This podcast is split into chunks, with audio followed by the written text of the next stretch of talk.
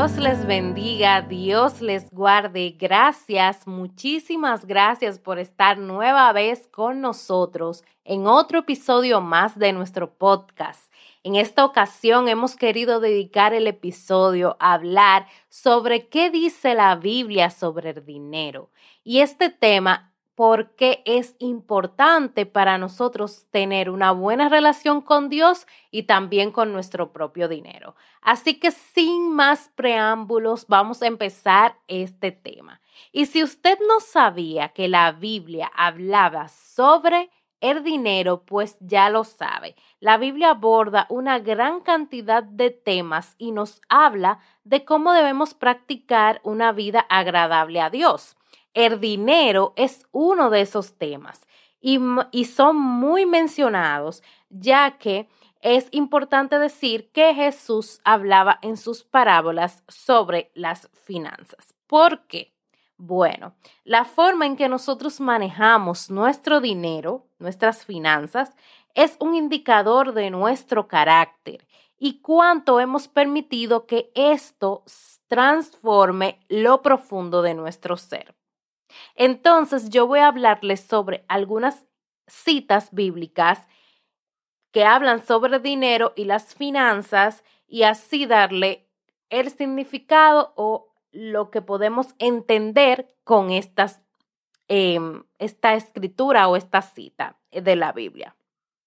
La primera es, el dinero viene de Dios y esto lo podemos ver en Deuteronomio 8, 17 al 18, que dice, no se te ocurra pensar, esta riqueza es fruto de mi poder y de la fuerza de mis manos Recuerda al Señor tu Dios, porque es Él quien te da el poder para producir esa riqueza.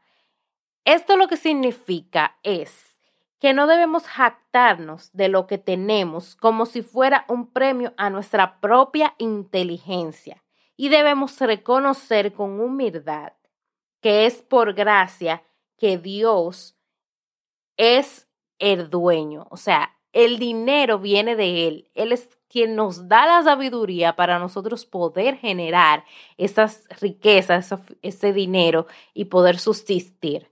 O sea, no debemos creer que simplemente el dinero viene por nuestra propia fuerza y jactarnos de que eh, sí, yo tengo mucho dinero porque yo soy pro. No. O sea, nosotros tenemos que saber que eso viene de Dios y que Dios es que nos da esa inteligencia, esa sabiduría para nosotros generar ese dinero. Número dos, no debemos amar el dinero. Y esto podemos ver la cita bíblica en Primera de Timoteo 6:10 que dice, porque el amor al dinero es raíz de toda clase de males. Por codiciarlo, algunos se han desviado de la fe y se han causado muchísimos sinsabores. Esta cita lo que nos dice es que no debemos amar al dinero. O sea, claro, el dinero es necesario para nosotros vivir, para nosotros eh, costearnos nuestras necesidades, pero no debemos amarnos. Y hago una pregunta, ¿qué nos motiva a levantarnos e ir a trabajar? ¿Es el ansia de acaparar riquezas y obtener más lujos? ¿Cuál es el trono de nuestro corazón? El trono de nuestro corazón debe ocuparlo Dios en primer lugar. Si permitimos que otras cosas llenen ese trono, por ejemplo, como estamos hablando ahora del dinero, que el dinero sea el primer lugar en nuestra vida o el trono esté ocupado por el dinero, entonces estamos en idolatría. Y no podemos amar el dinero de esa forma de que ocupe el primer lugar de nuestras vidas. Y esto es una pregunta a reflexionar. Número tres, se ha de administrar bien, o sea, el dinero es para administrarse bien. Y la cita lo encontramos en Lucas 16, 10. El que es honrado en lo poco, también lo será en lo mucho. Y el que no es íntegro en lo poco, tampoco será en lo mucho. Nada de lo que nosotros tenemos nos pertenece. Dios nos lo da para glorificarse. Y un buen administrador reconoce quién es el verdadero dueño. Si nosotros somos fieles en lo que, en las cosas pequeñas que nosotros tenemos, entonces es una muestra de cómo seremos en lo espiritual. Como podemos ver con, las con la parábola de los diez talentos, que es muy conocida, que el Señor les repartió unos talentos y uno lo multiplicaron, otro lo dejaron igual y otro simplemente lo escondió porque tenía miedo de su Señor. Entonces, nosotros tenemos que reconocer que nuestro dinero es algo que el Señor nos da para Él glorificarse y para que nosotros seamos administradores de ese dinero y nosotros podamos hacerlo bien. No es un tema para nosotros quedar como el, el discípulo o el sirviente que escondió el talento debajo de la tierra y no hizo nada para que ese talento creciera o se multiplicara. Entonces, esto es un punto muy importante y también porque nosotros a veces creemos que tenemos que recibir mucho dinero tener muchos ingresos para nosotros ser buenos administradores y esto no es así. Si no eres buen administrador con lo poco que tienes, con lo que el Señor te permite tener, menos lo serás cuando tengas grandes cantidades porque vas a seguir con el mismo patrón. Por eso, cuando les hice el review del libro de, de los secretos de la mente millonaria, les hablaba del patrón que nosotros tenemos con el dinero, que nosotros hacemos cada vez que tenemos dinero en la mano. Entonces, eso nos denota lo que nosotros vamos a seguir haciendo cada vez que tengamos riqueza. No es un tema de que, ah, si cuando tenga mucho, mucho, es que yo voy a ser un buen administrador. No, nosotros y la, Biblia nos dice que cuando seamos, eh, si somos en lo poco buenos administradores, en lo mucho también seremos buenos administradores. Entonces, no importa qué cantidad de dinero usted eh, ahora mismo ingrese Usted tiene que administrarlo correctamente. Número cuatro, rechaza la avaricia. Y el texto bíblico está en Lucas 12, 15 y dice, tengan cuidado, advirtió a la gente, absténganse de toda avaricia. La vida de una persona no depende de la abundancia de sus bienes. ¿Qué es la avaricia? La avaricia es el afán de poseer muchas riquezas por el solo placer de atesorarlas sin compartirlas con nadie. Entonces, esto lo que quiere decir es que si uno quiere tener riquezas, riquezas, riquezas, acumular riquezas simplemente para decir, ok, tengo mucho dinero, tengo muchas propiedades, tengo muchos eh, objetos de valor, simplemente para acumularlos ahí. Ahora, si tú quieres tener riquezas, porque en, tu, en el fondo de tu corazón tú sabes que con ese dinero tú puedes seguir ayudando a más personas, a las personas que te rodean, y esas que te rodean con esa ayuda podrán ayudar a otra persona y se crea una cadena de poder ser de ayuda a los demás, entonces, ok, eso no es avaricia. Pero si tú solamente quieres dinero simplemente o riqueza simplemente para decir que tú tienes mucho dinero o que te cataloguen y te pongan el, la etiqueta de que tú eres rico, millonario, entonces eso es avaricia. Y por eso la Biblia dice, la vida de una persona no depende de la abundancia de sus bienes. Eso está más que claro. Y otra cosa a destacar es que nuestro anhelo debe ser tener más y más de Dios. O sea, ese debe ser el anhelo de nuestro corazón, que nosotros tengamos más y más de Dios cada día. Y como dice la palabra de Dios, deleítate en el Señor y lo demás vendrá por añadidura. Número cinco, evitar las deudas. Uf, qué tema. Yo quiero traerles un tema bien detallado de las deudas, porque creo que es muy importante, pero por aquí lo voy a pasar en cuanto a lo que dice la palabra de Dios acerca de las deudas. Este, el texto bíblico está en Romanos 13, 7 y 8. Dice, paguen a cada uno lo que corresponda. No tengan deudas pendientes con nadie, a no ser la de amarse unos a otros.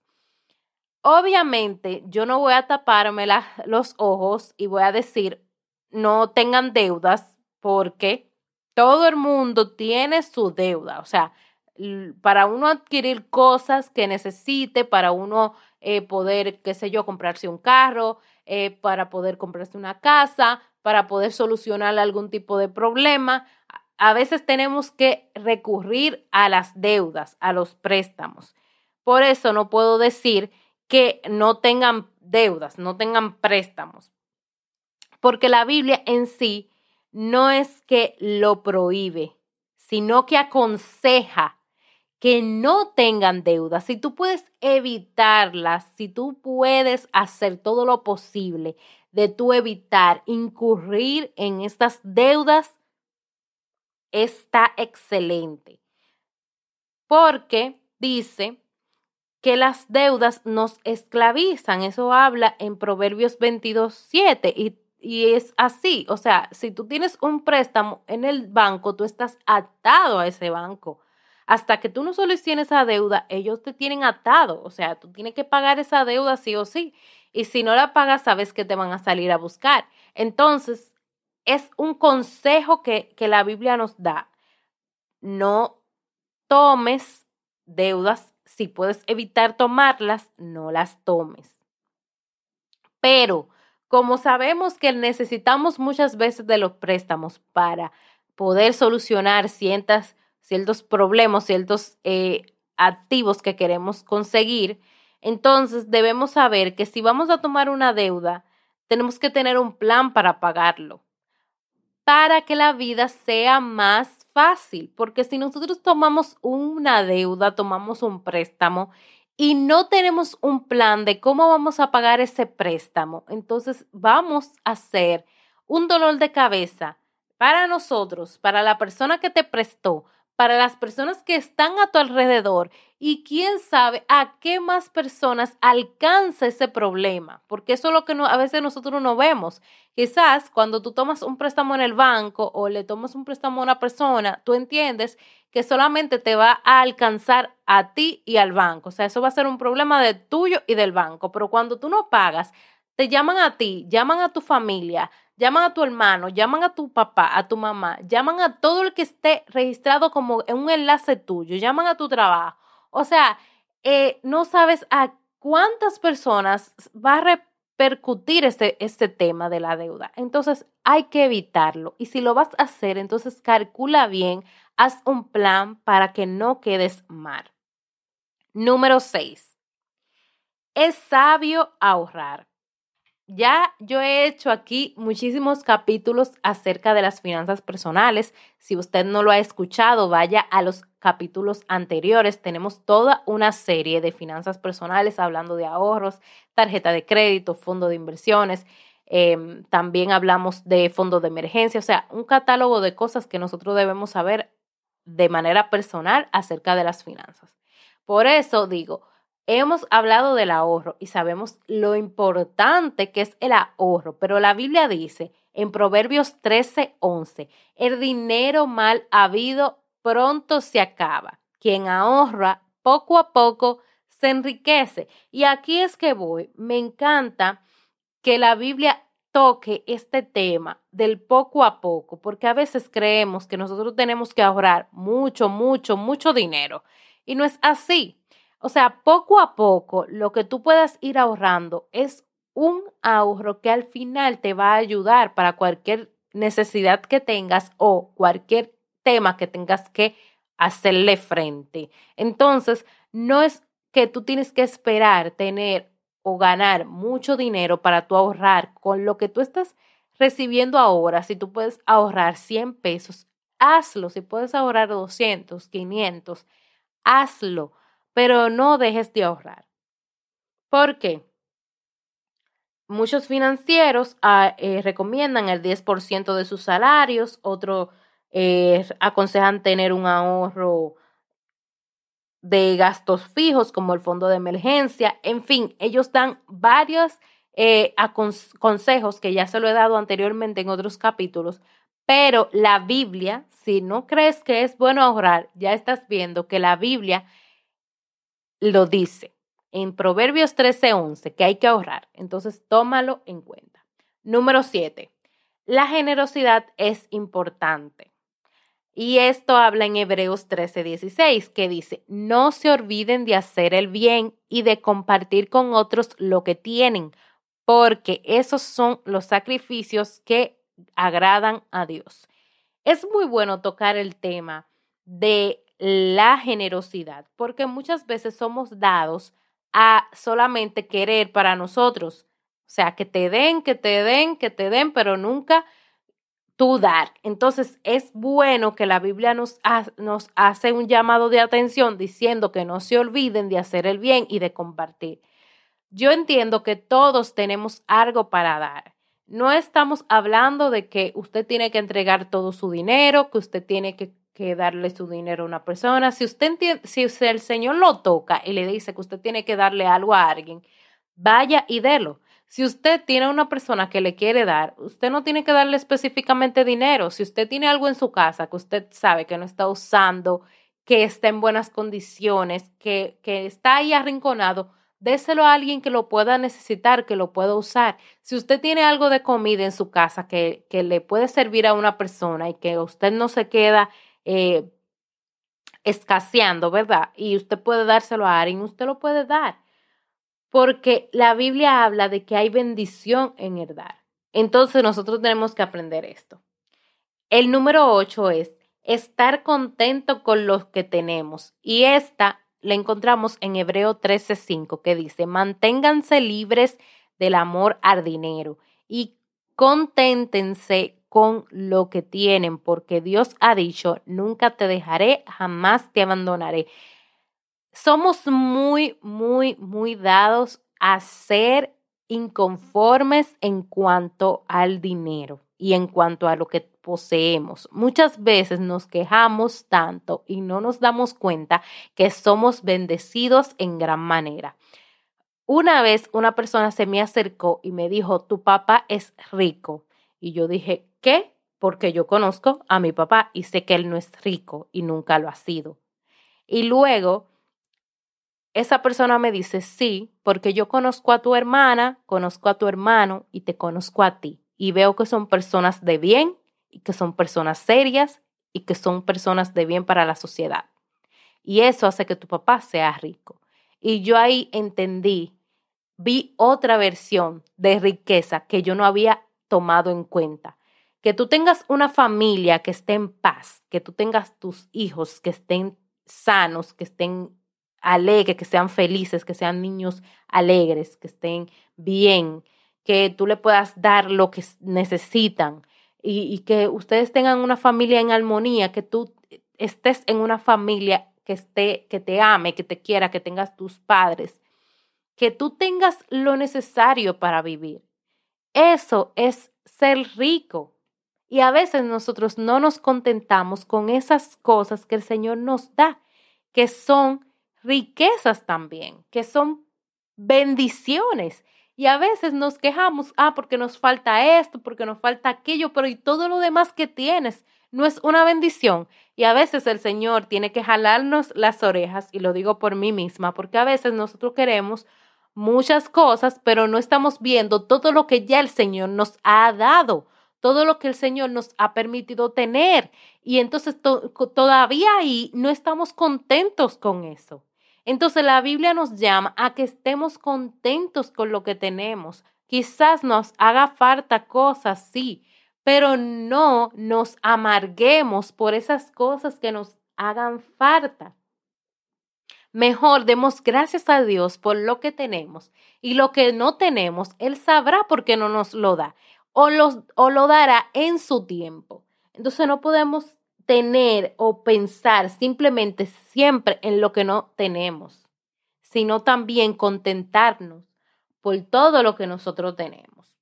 Y por último, número nueve, la riqueza no siempre es sinónimo de bendición. Y Proverbios 15, 16 dice, más vale tener poco con temor del Señor que muchas riquezas con grandes angustias. Y ahí voy con lo que hablábamos anteriormente. Todo siempre cuando una persona dice que es rico, le ven la cuenta de banco, le ven las propiedades, le ven los carros, le ven los artículos de lujo. ¿Por qué?